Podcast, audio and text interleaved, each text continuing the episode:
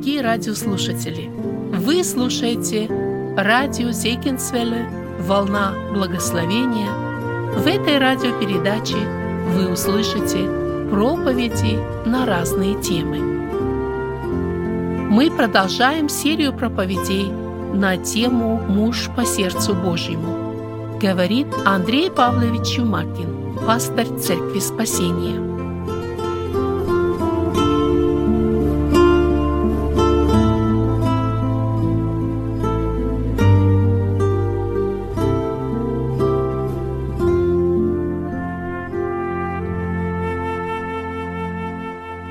Мы будем с вами смотреть на 13 главу второй книги Царств. Очень тяжелая история, история греха, история насильства, история убийства. Но это богодухновенное Слово Божие. Нам важно вникнуть в этот текст, нам важно посмотреть на эту историю для того, чтобы увидеть, чему она учит нас, какие уроки мы можем взять с этой истории – чему мы должны научиться делать и что мы должны научиться не делать.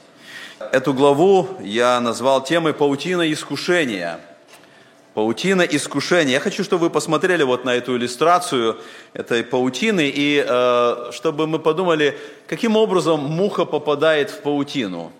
Что происходит, что она оказывается там? Конечно, проблема в том, что нити паутины, они практически невидимые.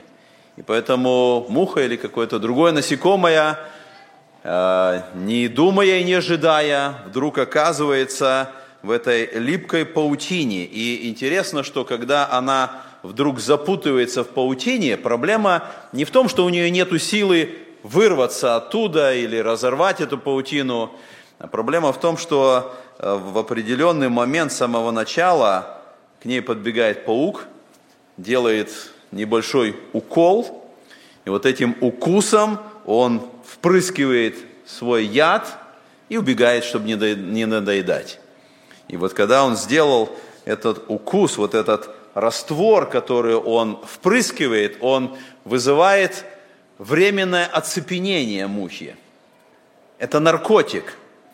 И в этот момент Муха даже и не думает сильно вырываться из оков этой паутины, потому что она чувствует в этот момент определенное состояние блаженства.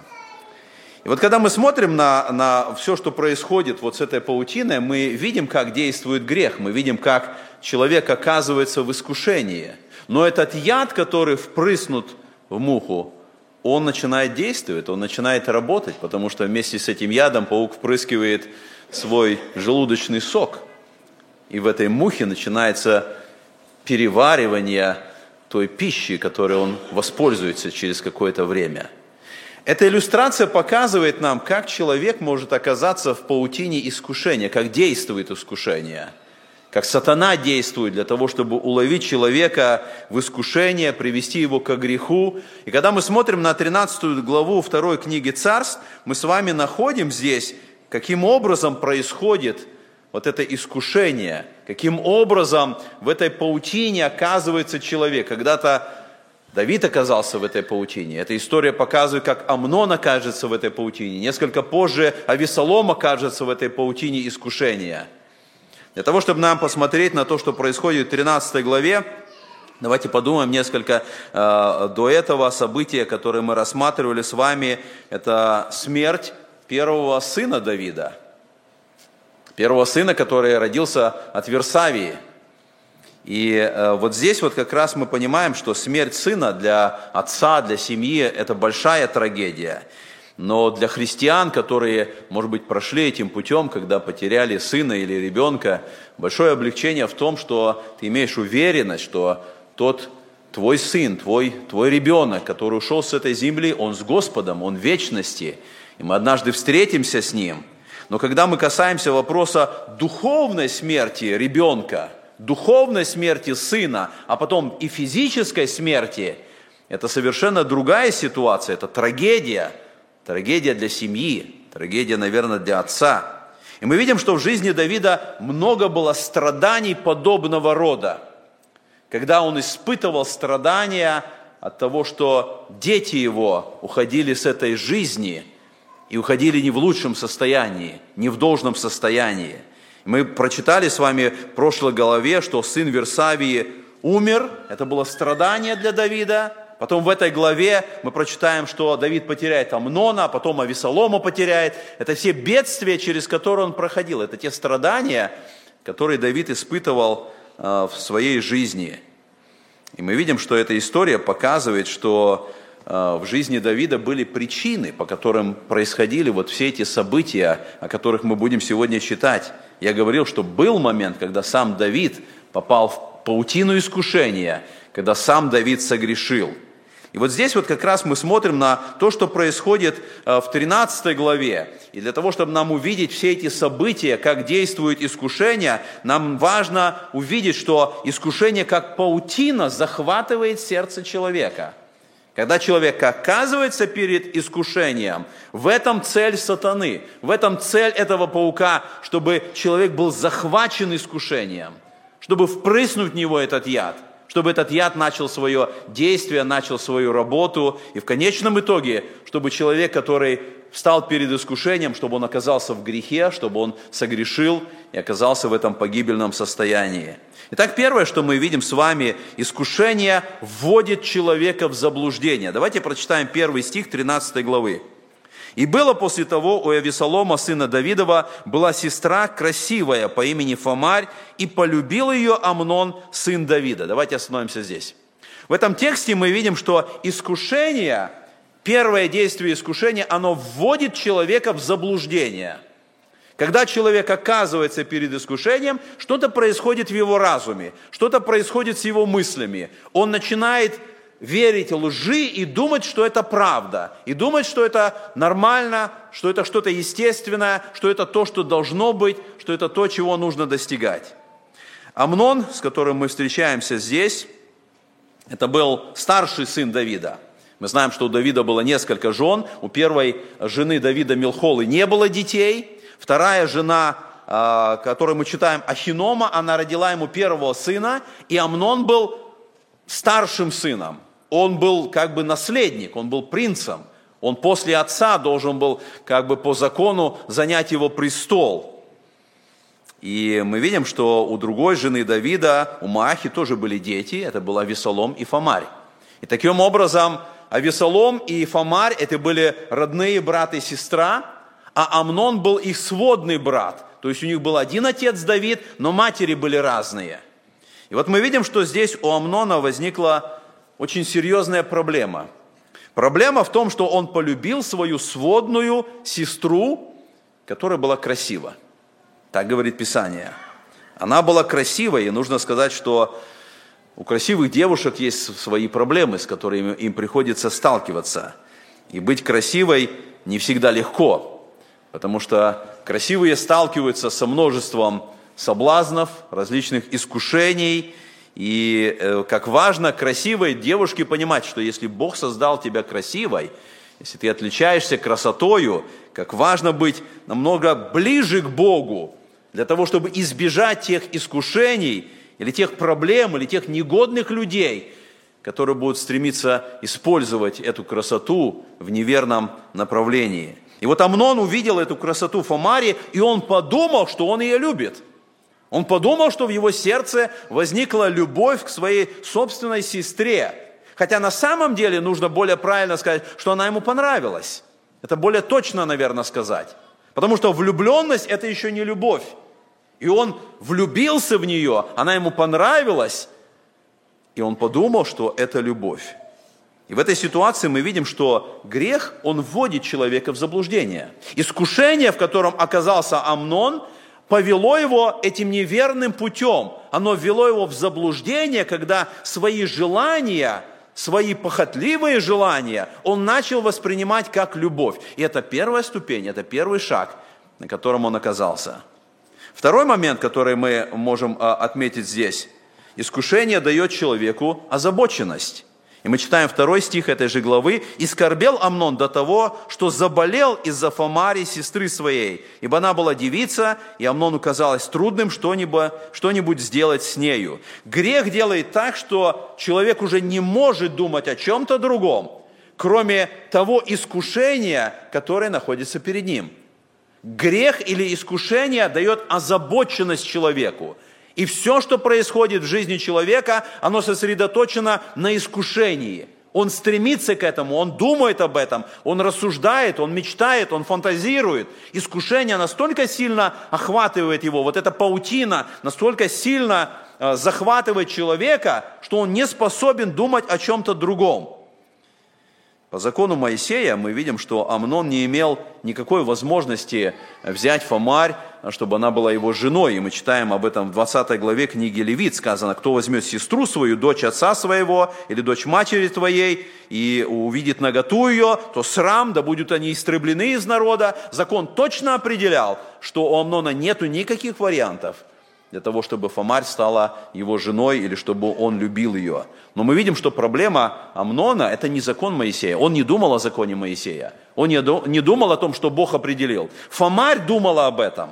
Фомарь знала закон Божий. Она понимала, что это беззаконие. Но Амнон не думает об этом. Проблема Амнона была то, что написано вот в этом втором стихе.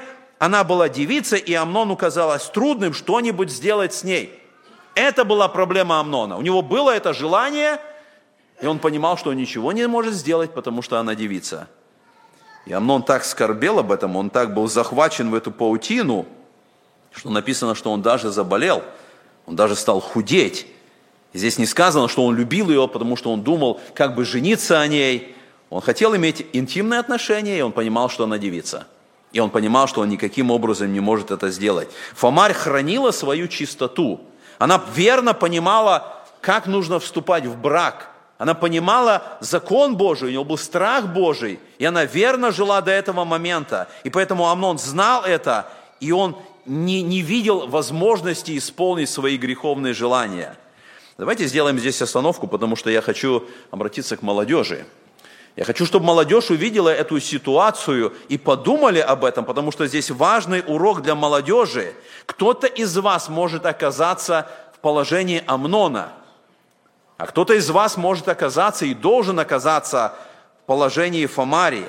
Потому что современный Амнон, он даже не задумывается о Божьем законе, о Слове Божьем – о том, что Господь сказал, он будет стремиться сделать все возможное, чтобы добиться сексуальных отношений до брака. Это современный Амнон, он такой же самый, который был тогда. И важно посмотреть на это погибельное состояние, как эта паутина окрутила, охватила, завладела сердцем Амнона.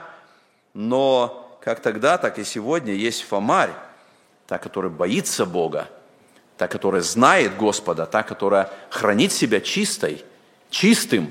Как важно в этой истории увидеть вот эти верные Богом установленные отношения, которые должны быть до брака. И мы видим, что бесконтрольная похоть человеке разъедает человека настолько, что Амнон стал болен. Он ни о чем не мог думать, потому что искушение дает человеку эту озабоченность, этот наркотик, эту зависимость, и человек не способен думать о чем-либо другом. Грех овладевает человека. Вот этот укол паука, укус паука, он дает эту эйфорию. Это наркотик, о котором думает человек, который чувствует человек, который нравится человеку. Третий момент, который мы можем увидеть в отношении искушения. Нечестивые друзья подталкивают человека к искушению. И вот мы читаем с третьего стиха. «Но Амнона был друг по имени Ионадав, сын Самая, брата Давидова. Ионадав был человек очень хитрый – и он сказал ему, от чего ты так худеешь с каждым днем, сын царев? Не откроешь ли мне? И сказал Амнон, Фомарь, сестру Авесолома, брата моего, люблю я. И сказал ему Ионадав, ложись в постель твою и притворись больным, и когда отец твой придет навестить тебя, скажи ему, пусть придет Фомарь, сестра моя, и подкрепит меня пищей, приготовив кушанье при моих глазах, чтобы я видел, и я ел из рук ее. И Анадав был двоюродный брат Амнона. Мы видим, что он был сын старшего брата Давида Самая. И вопрос, который Ионадав задает, когда он спрашивает, он говорит, царь, сын царев, что с тобой происходит? Сам вопрос, он как бы предполагает, что сын царя не должен печалиться. Сын царя имеет возможность получить все, что он хочет. Ты сын царя. У тебя не должно быть какой-то печали, заботы. Ты сын царя, ты можешь получить все, что тебе хочется в этой жизни. И мы не знаем точно, каков был план Ионадава, когда он предложил вот то, что написано в пятом стихе, Хотел ли он, чтобы Амнон остался с Фомарию наедине, или предложил ей выйти замуж, когда они будут. Но как бы там ни было, мы видим, что он предлагает этот очень подозрительный план. Подозрительный план, который в конечном итоге привел к греху. И мы видим, что он предлагает, чтобы Амнон притворился больным, и когда придет отец, когда придет царь, чтобы он попросил царя, чтобы тот сказал, чтобы пришла Фомарь. То есть мы видим в этом плане, и Анадав понимает, что, что что-то может произойти, когда они останутся вдвоем, но он хочет, чтобы это было через Давида. Он хочет, чтобы Давид, царь, отец, отдал приказ Фомарии. Это единственный путь, когда Фомарь может оказаться наедине с Амноном. Они решили использовать отца, чтобы его властью, царской властью и родительской властью – выполнить тот план, который был у Ионадава. И мы смотрим с вами на то, что написано, что это был друг Амнона. У Амнона был друг. И мы понимаем, что это хорошо иметь друзей, но вопрос, который нам нужно задать, смотря какие друзья в нашей жизни есть. Мы видим, что этот друг говорит Амнону буквально, что если ты хочешь сделать то, что ты хочешь, вперед. И я помогу тебе. Я подскажу тебе, как достигнуть того результата, который в твоем сердце. И мы можем видеть, что дьявол всегда хорошо работает, чтобы в нашей жизни появились вот именно такие друзья. Друзья, которые помогут или подтолкнут нас к согрешению. Друзья, которые предложат план для того, чтобы мы впали в эту паутину искушения, чтобы мы согрешили. Это работа дьявола, когда он находит таких друзей, и когда он желает, чтобы мы стали их друзьями. Поэтому это хорошо, когда у человека друзья, но все зависит от того, какие это друзья. Это хорошие друзья или плохие друзья. Это друзья, которые помогут нам идти верным путем, или это друзья, которые подтолкнут нас к греху.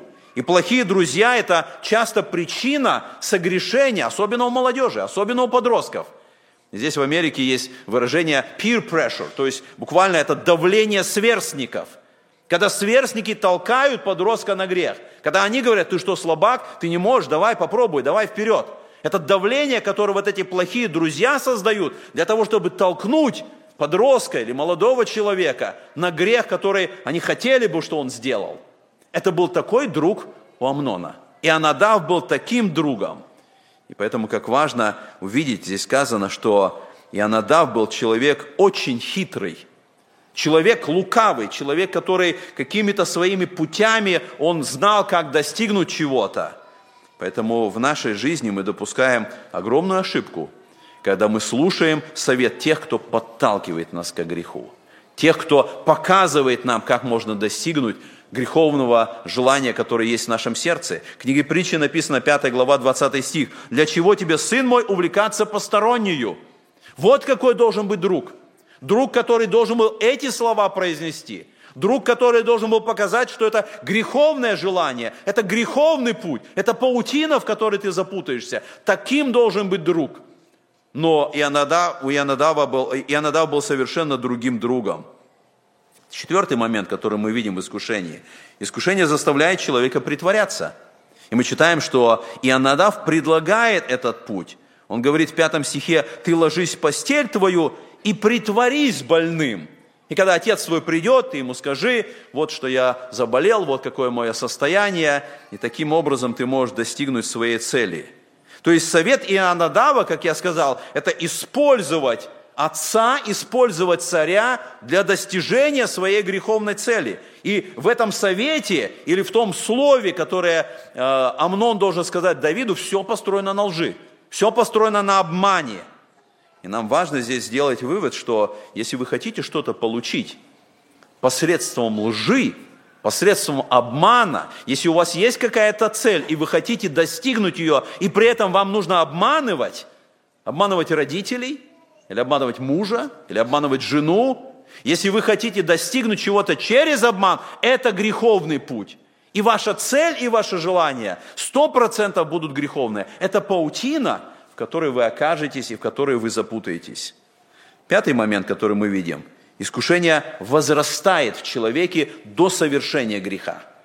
Человек запутывается в паутине, паук делает этот укол, наркотик или яд начинает действовать в человеке до того момента, когда человек совершает грех. Мы читаем в этом тексте, что Амнон сделал так, как посоветовал ему Ионадав.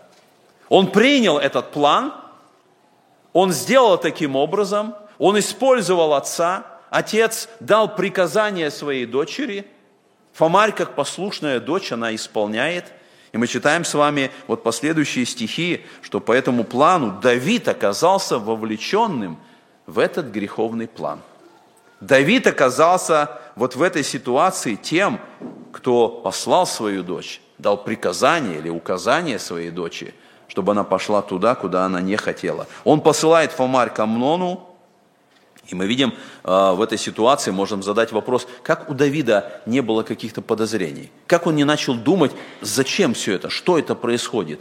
Чего хочет Амнон, Амнон в этой ситуации? Почему он просит отца а, об этой просьбе, которую он сказал? Почему он не подумал об этом? Каким образом, если придет Фомарь и приготовит кушание и даст из рук своих, как это поможет в этой болезни, в которой как бы находится Амнон? Как он не заподозрил, что здесь что-то неладное – мы не знаем почему, но мы видим, что Давид принимает это решение. Он посылает Фомарь, и мы можем представить Фомарь, который идет в дом Амнона. О чем она думала в этот момент? Мы не знаем, какие были отношения Амнона и Фомари до этого момента. Были ли у него какие-то попытки или предложения. Мы не знаем этого, но мы видим, что в этой ситуации Фомарь оказалась послушной отцу. Она пошла, потому что он так сказал – она исполняет то, что сказал отец, то, что сказал царь. И вот в 8 и 9 стихи мы видим, что она приходит, она э, взяла муки, она замесила, она изготовила пред глазами его, испекла лепешки, она взяла сковороду, выложила перед ним. То есть мы видим эту девушку, которая исполнительная, которая добрая, которая делает все, что необходимо. Она приготовила эти лепешки – но мы видим после этого, Амнон дает приказ, чтобы все вышли, чтобы она пришла в спальню, чтобы он поел с ее рук. И опять же мы думаем, те слуги, которые выходили из комнаты, неужели у них не было подозрения? Неужели они не понимали, к чему все это идет? Понимала ли Фомарь, к чему дело идет, когда он отдал этот приказ? Могла ли она убежать в этой ситуации? Могла ли она что-то сделать? Но я опять думал, отец ей сказал это сделать. Царь приказал ей исполнить это. И она делает это – и мы читаем дальше, эта глава говорит, что в этот момент он схватил ее, он не просит ее выйти замуж. Мы сказали, что искушение возрастает в человеке. Появляется это давление до того момента, пока человек совершит грех. И Фомарь стала этой невинной жертвой. Она отвечает ему, нет, брат мой. И вот это слово «брат мой» показывает, она знает Божий закон. Она знает закон Моисея. Она говорит причину, почему этого не должно произойти. И когда она объясняет это, она указывает на это согрешение. И самый главный вопрос, который мы всегда должны задавать себе, перед любым действием, мы не должны спрашивать, сделать мне что-то, потому что мне это нравится, потому что я этого хочу, потому что так вот у меня сердце к этому влечет. Самый главный вопрос, который мы должны задать себе, правильно ли это – Правильно ли то, что я буду делать в очах Божиих? Правильно ли это по Писанию? И Фомарь понимает это. И поэтому вот то, что она делает, мы видим, что она называет это бесчестием и безумием. Она говорит, если ты это сделаешь, ты меня бесчестишь, и ты совершишь безумие. Я буду бесчестной, а ты будешь безумным. Это ее определение, это ее понимание того, что хочет сделать Амнон она думает о последствиях греха. Как важно думать о последствиях греха.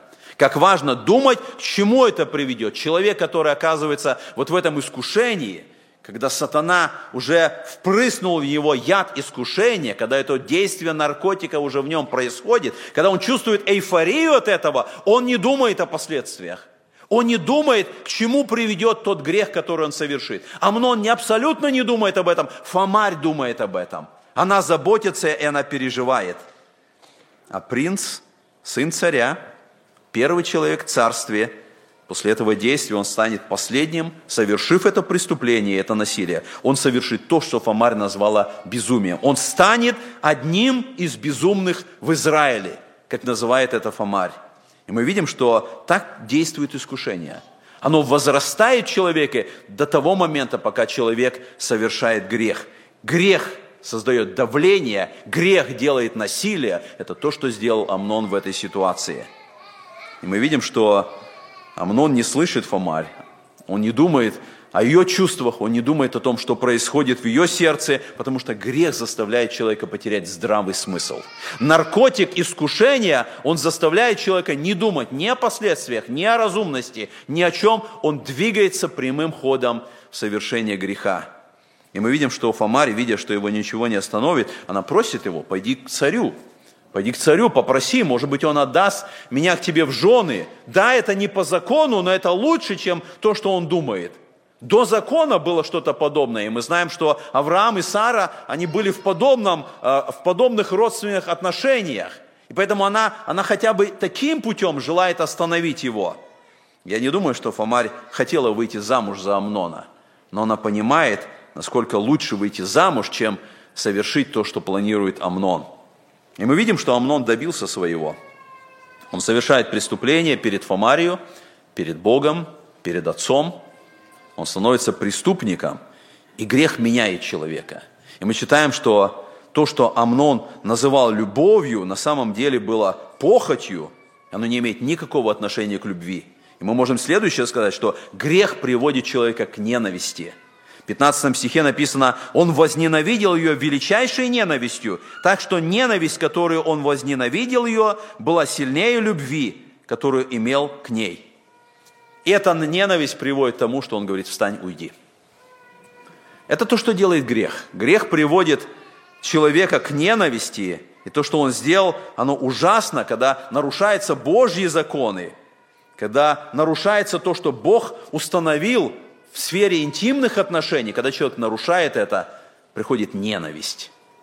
Только в браке, в Божьем плане, есть любовь между супругами. Только в браке между мужем и женой в отношении интимных отношений будет радость и благословение. Когда человек нарушает это Божье установление, тогда этот наркотик действует, и он приводит человека к ненависти друг к другу. И это то, что произошло с Амноном. Он и не думал ей, на ней жениться, и он приказывает отруку, и выгнали Фомарь. Посмотрите, какими словами он говорит, прогони эту от меня. Это тот приказ, который он дает своему отруку. И вот теперь мы читаем дальше. Фомарь разодрала свою цветную царскую одежду, в которой ходили дочери царя. Она посыпала голову пеплом, и написано, она так шла и вопила.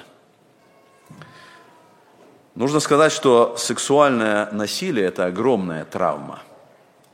Это огромная травма, которой кто-то подвергается, но она становится еще большей травмой, когда после того, что произошло, девушка замыкается сама в себе и носит это в самой себе. Если это происходит, тогда эта травма продолжается всю жизнь. Тогда эта травма, которая произошла с ней, она разрушает ее жизнь, она разрушает ее отношения, она разрушает ее представление о браке и обо всем, что она могла бы иметь в своей жизни. Поэтому в этой трагедии никогда нельзя закрываться и уходить в саму себя. Потому что сатана поведет еще дальше этой, этим трагическим путем. И мы видим, что в жизни Фомари произошла эта ужасная трагедия, но она не закрылась в этом горе – мы видим, что она посыпала голову пеплом, она шла и вопила, она, она, она понимала, что это беда, это горе, это трагедия произошло с ней. Мы смотрим на путь, которым идет э, искушение. Следующее, что мы можем сказать, грех приводит к убийству. И в этой история продолжается, когда мы читаем дальше э, с 20 стиха, «И сказал ей Авесолом, брат ее, не Амнон ли брат твой был с тобою? Но теперь молчи, сестра моя, он брат твой, не сокрушайся сердцем твоим об этом деле. И жила Фомарь в одиночестве в доме Авесолома, брата своего. Авесолом узнал о том, что произошло. И мы видим, что он дает ей совет молчать, не только молчать, он говорит, не сокрушайся сердцем своим. Мы понимаем, что она не могла это выполнить, она не могла просто забыть о том, что произошло. И вот теперь она живет в доме брата своего со своей трагедией, со своей бедой. И 32 стих этой главы показывает, что Авесолом с самого первого дня, как только узнал о том, что произошло, он задумал убить Амнона. Когда Давид узнал о том, что произошло, написано, он сильно разгневался. И кроме того, что Давид разгневался, он не предпринял никаких действий. Мы можем задать, почему Давид так поступил. Да, он разгневался, но почему не было каких-то действий после этого в отношении Амнона? Он мог сделать все по закону, он мог наказать сына, по крайней мере, он мог лишить его э, права занимать престол после того, что он сделал. Но мы видим, что Давид ничего не сделал. Когда-то Давид уже поступил подобным образом, вы помните, когда Иав убил Амисая, и Давид тоже никак не отреагировал. Никаких последствий, никакого наказания, никакого суда. Возможно, одной из причин, почему Амнон сделал этот грех, было потому, что он знал, что когда-то Давид не предпринял никакого решения, когда Иав поступил подобным образом. Мы знаем, что за совершение насилия, вот за то, что сделал Амнон по закону, это 22 глава книги Исход говорит, что нужно было или заплатить выкуп, или жениться на ней. И Давид должен был исполнить закон, он должен был определить, вынести решение, так как в законе Моисея предписано. Но, скорее всего, Давид не хочет такого брака для своего наследника. Это его наследник, это его первый сын. Скорее всего, он не хочет, чтобы что-то подобное происходило. И поэтому мы видим, что Давид, с другой стороны, знает свою вину, и он понимает, что то, что сказал когда-то Нафан, оно начинает происходить сейчас в его жизни – мы можем подумать, когда родители теряют моральное право воспитывать своих детей. Они теряют вот это моральное право тогда, когда в жизни родителей были подобные грехи. Когда сами родители когда-то совершали что-то подобное, они теряют не только право, они теряют авторитет говорить что-то своим детям. И родители понимают, что то, что происходит с детьми, оно где-то было посеяно самими родителями, потому что когда-то отец или мать что-то подобное совершали в своей жизни. И мы видим, что Давид разгневался, но он понимает, что есть причина. Причина, потому что когда-то Давид поступил подобным образом. С другой стороны, мы читаем 22 стих, сказано, «А Весолом же не говорил с Амноном ни худого, ни хорошего, ибо возненавидел Авесолом Амнона за то, что он обесчестил Фомарь, сестру свою». Он возненавидел Амнона. Он ничего с ним не говорит, но у него есть план отомстить за свою сестру. И так прошло два года. Два года никто не вспоминал о том, что произошло. За два года уже как бы забылось то, что произошло. И Амнон оказался, остался безнаказанным. Но вот эти, за эти два года Авесолом искал возможности отомстить. Эти два года он вынашивал этот план, он искал какого-то варианта для того, чтобы отомстить Амнону. Но царский сын всегда был под присмотром царя. Это наследник, это старший сын.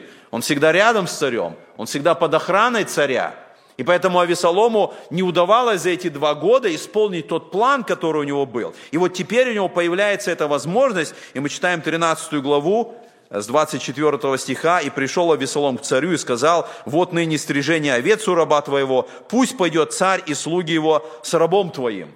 Он приглашает на этот праздник, который праздновался, когда заканчивалась стрижка овец, собирались все вместе, они праздновали, и он приглашает отца, приглашает царя, и когда Давид отказывается, тогда Авесолом уговаривает его, отпусти хотя бы Амнона. Хотя бы Амнона, да, это старший сын, да, это наследник, да, это принц, если царь не может прийти, хотя бы старшего сына, наследника своего отпусти. И мы видим, что Давид посылает туда Амнона.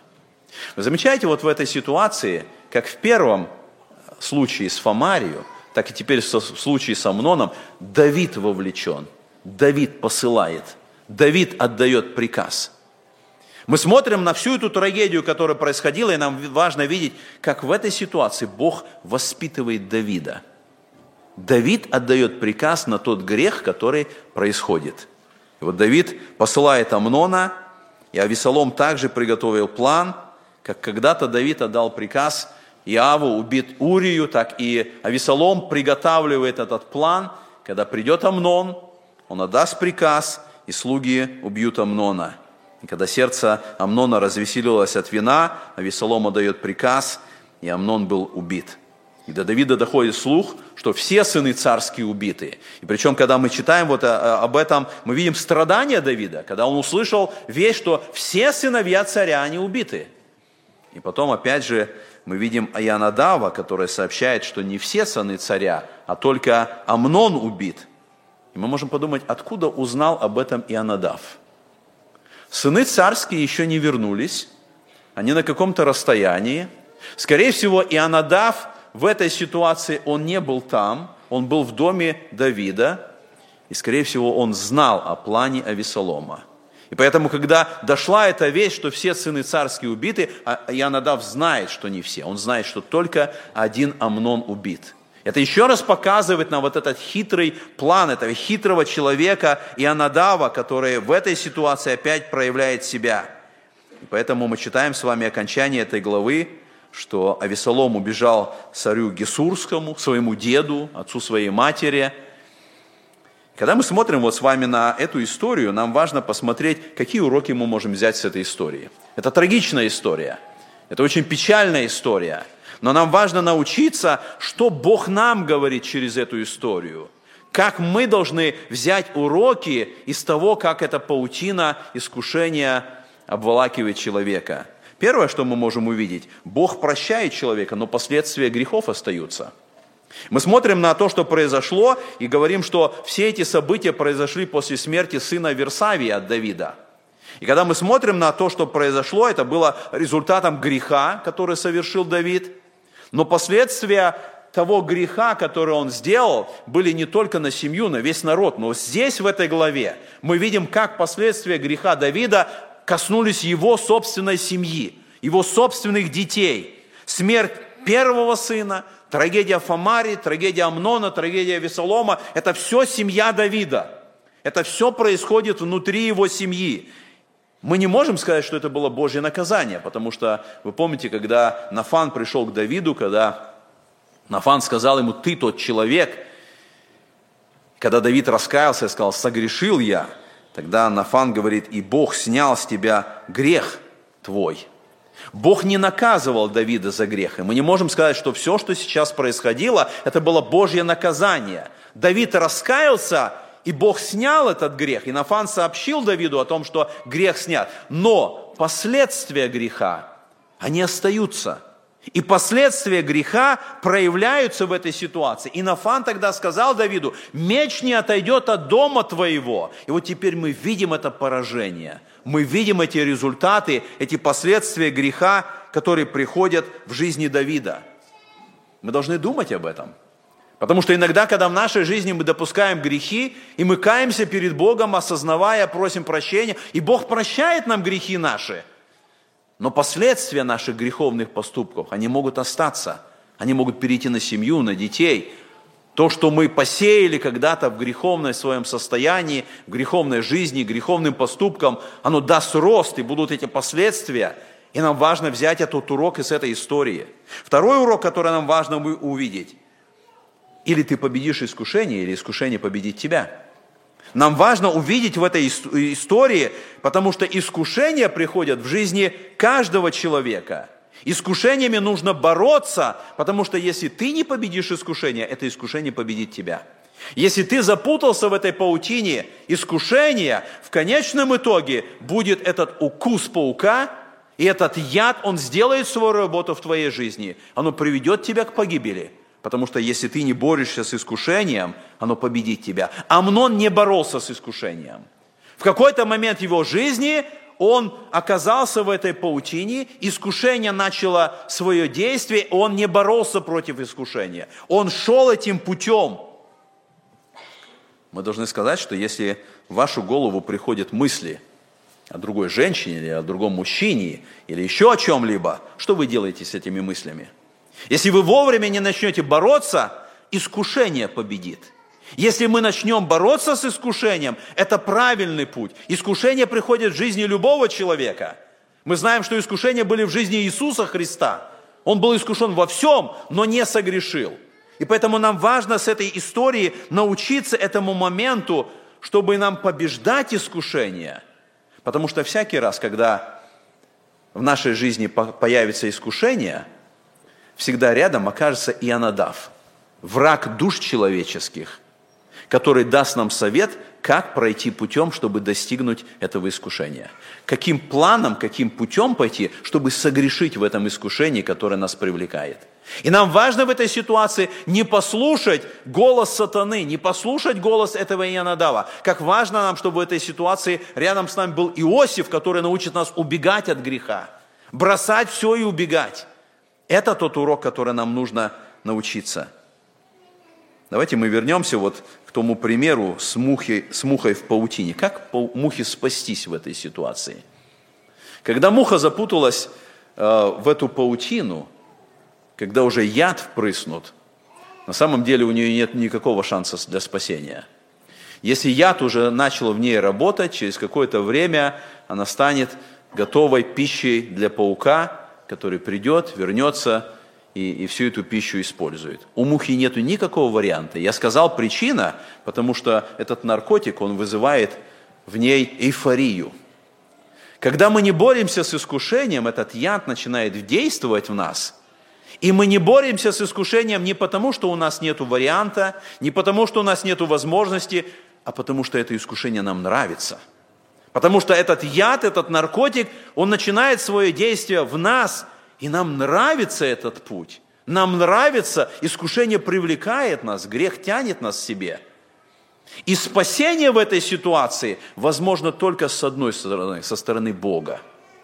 Только Бог может дать нам силу для спасения, когда мы оказались в искушении. Только Он своей, своим чудом может освободить нас вот от того пути, от того состояния, в котором мы оказались. Потому что когда мы начинаем идти этим путем, сатана дает вот эту сладость греха. Он дает сладость этого наркотика, из которого нам трудно избавиться. И нам важно понять, что в этом цель сатаны. Мы питаем сатану самим собой, своим телом, своими мыслями, своими грехами. Он как паук, он ожидает, чтобы поглотить нас. Так Писание говорит, он ходит как рыкающий лев, ища кого поглотить. Только Бог дает силу, чтобы победить искушение. Когда мы понимаем это, когда мы обращаемся к Богу, Он дает силу для победы над грехом. Мы читаем в 10 главе 1 Коринфянам, «Посему, кто думает, что он стоит, береги, чтобы не упасть». Всякий человек может быть подвержен искушению. И знаете, какой следующий стих там написан? «Вас постигло искушение, не иное, как человеческое, и верен Бог, который не попустит вам быть искушаемыми сверх сил, но при искушении даст и облегчение, так, чтобы вы могли перенести. Бог верен. У Бога сила. У Него освобождение. У Него свобода. Только обращаясь к Нему, желая иметь победу, мы от Него можем получить эту силу, чтобы преодолеть это.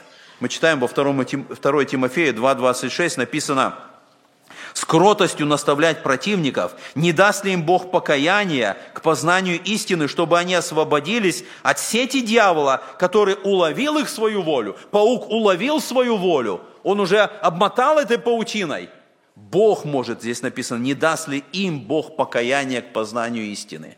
Когда человек оказывается уже в этом искушении, только Бог может это сделать. И человеку важно полагаться не на свои силы, что я, побе... я могу победить искушение, я могу разорвать паутину. Бог может это дать. Верую, обращаясь к Господу, возвать к Нему, понимая, что у Него сила, для того, чтобы избежать и получить свободу. Третий момент, который мы находим, или третий урок. Грех – это причина для разделения и вражды. Мы смотрим на эту историю, эта история Давида, она учит нас, насколько ужасен грех – мы видим последствия греха, мы видим результаты греха. И часто грех начинается с запретного плода, который Бог запретил. Так было в саду Едемском. Был запретный плод, который привлекал, который привлек Еву, который привлек Адама. И они взяли этот плод. И в жизни любого человека есть эти запретные плоды. И искушение, оно происходит от этого запретного плода. У Иосифа это была жена Патифара – мы знаем, что у Давида и его друзей это была еда на царском столе, это то, что было запрещено. У Давида это была Версавия, у Амнона это была Фомарь. То, что запрещено Богом, но оно привлекает человека. И поэтому, когда мы смотрим на то, что происходит, мы видим, что когда человек совершает то, что никто не видит, потом оно открывается.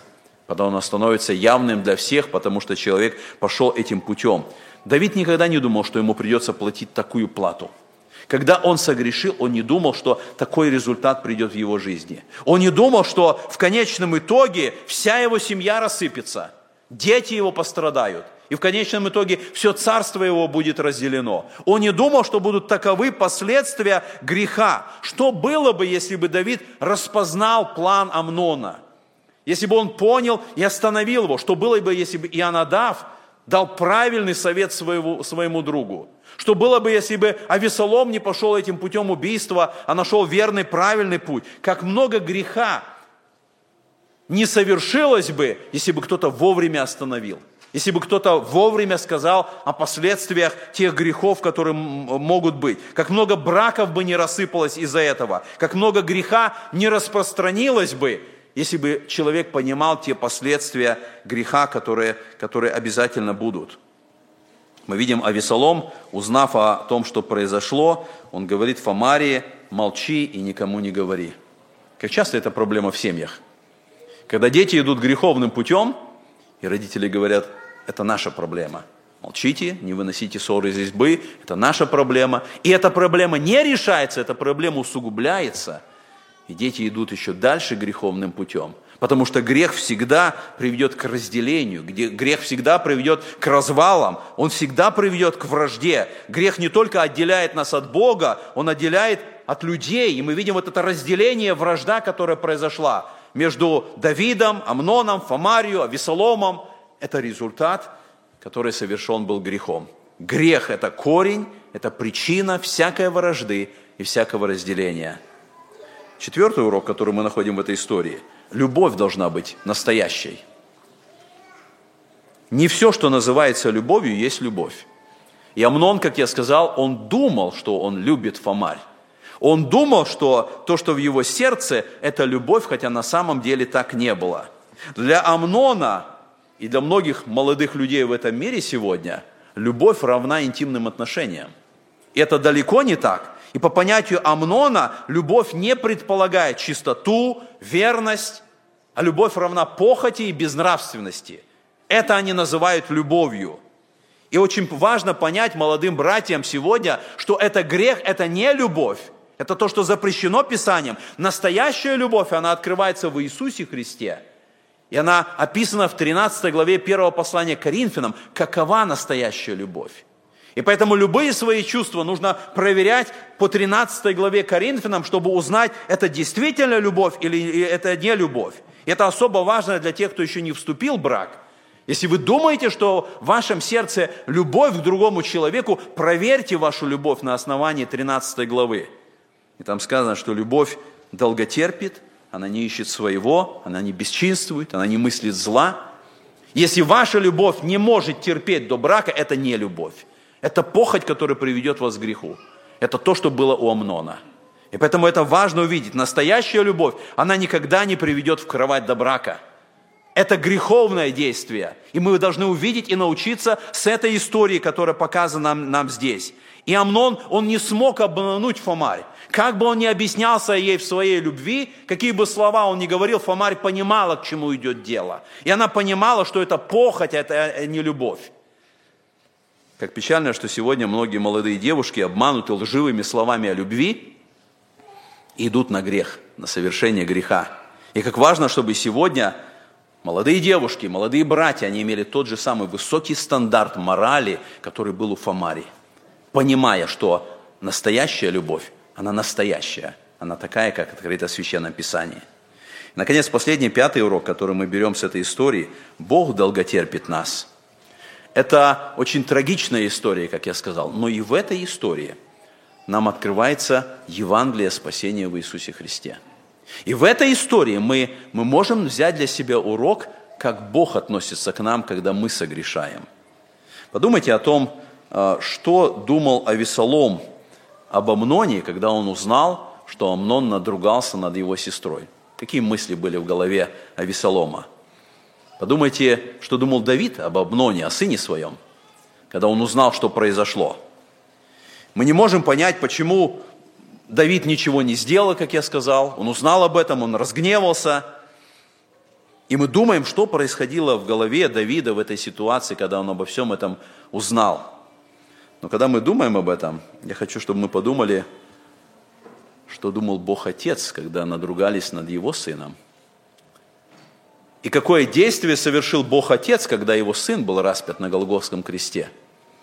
Когда люди отвергли его сына, когда они распяли его, когда они надругались над ним, когда они предали его смерти, что вы бы сделали на месте Бога Отца в той ситуации?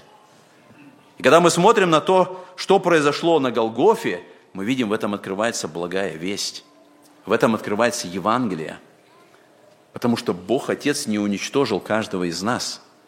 Бог Отец долготерпит человека, проявляя благодать человеку. Он отдал Сына Своего для нашего спасения. Да, однажды будет суд. Однажды Бог будет судить всякого человека, который согрешил, который, который отверг спасение, который прожил греховной жизнью – но сегодня вот эта 13 глава, она учит нас о благодати, о спасении в Иисусе Христе и Божьем долготерпении, которое Он к нам проявляет. Потому что мы смотрим на эту историю, мы ужасаемся этому греху, который Амнон совершил, мы ужасаемся этому греху, который Авесолом совершил, мы смотрим праведными глазами на этих грешников, которые сделали эти беззакония, и нам важно посмотреть на себя, насколько мы праведны перед Богом – насколько мы были праведны тогда, когда Христос был распят. И нам важно увидеть эту Божью любовь, которая проявляется к нам, чтобы мы увидели свое греховное состояние и увидели благодать Евангелия спасения в Иисусе Христе. Бог не уничтожил нас, Он не совершил суд над нами, Он дает нам время для покаяния. Он открывает нам спасение через Сына Своего Иисуса Христа. Да, Бог Отец, Он не таков, как Давид – мы понимаем, что Он заботится о нашей жизни. Мы понимаем, что Он, Он ведет нас к покаянию. Он открывает нам истину. Он наставляет нас, чтобы мы не жили в грехе. Но Он дает это время для того, чтобы мы увидели свое состояние в этой паутине искушения, в этом наркотике греха, чтобы мы увидели свое состояние. И когда мы приходим к Нему, мы видим эту благодать Божью в Евангелии спасения, которая направлена к нам – и когда мы думаем о доме Давида, когда в его доме пошел весь этот хаос с его детьми, со смертью, с насилием, с убийством, как народ израильский смотрел на, на дом Давида? Как он смотрел на царя, в котором в жизни и в доме которого происходят все эти беззакония и все эти грехи? Наверняка в тот момент кто-то из народа израильского, смотря на Давида, подумал, нам нужен другой царь. Это не тот царь, который спасет нас – и когда мы смотрим на это, мы понимаем, что тот другой царь был рожден в Вифлееме.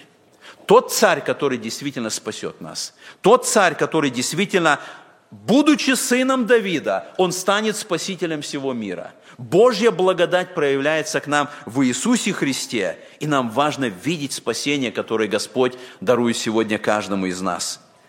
Наверняка этот паук, он уже сегодня плетет новую паутину – для вашего искушения. И наверняка сегодня или завтра, где бы вы ни находились, Он уже приготовил эту паутину, чтобы вас поймать. Как важно не попасться в нее.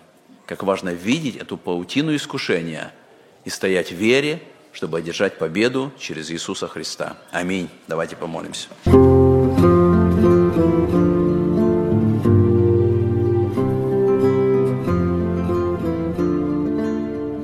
Эту проповедь вы можете еще раз прослушать в нашем приложении смартфона под русским флагом в передачах проповеди, а также на сайте Церкви Спасения salvationbaptistchurch.com. Вы слушали радио Зегенсвелле «Волна благословения», город Детмалт, Германия. Дорогие радиослушатели, мы желаем вам Божьих благословений.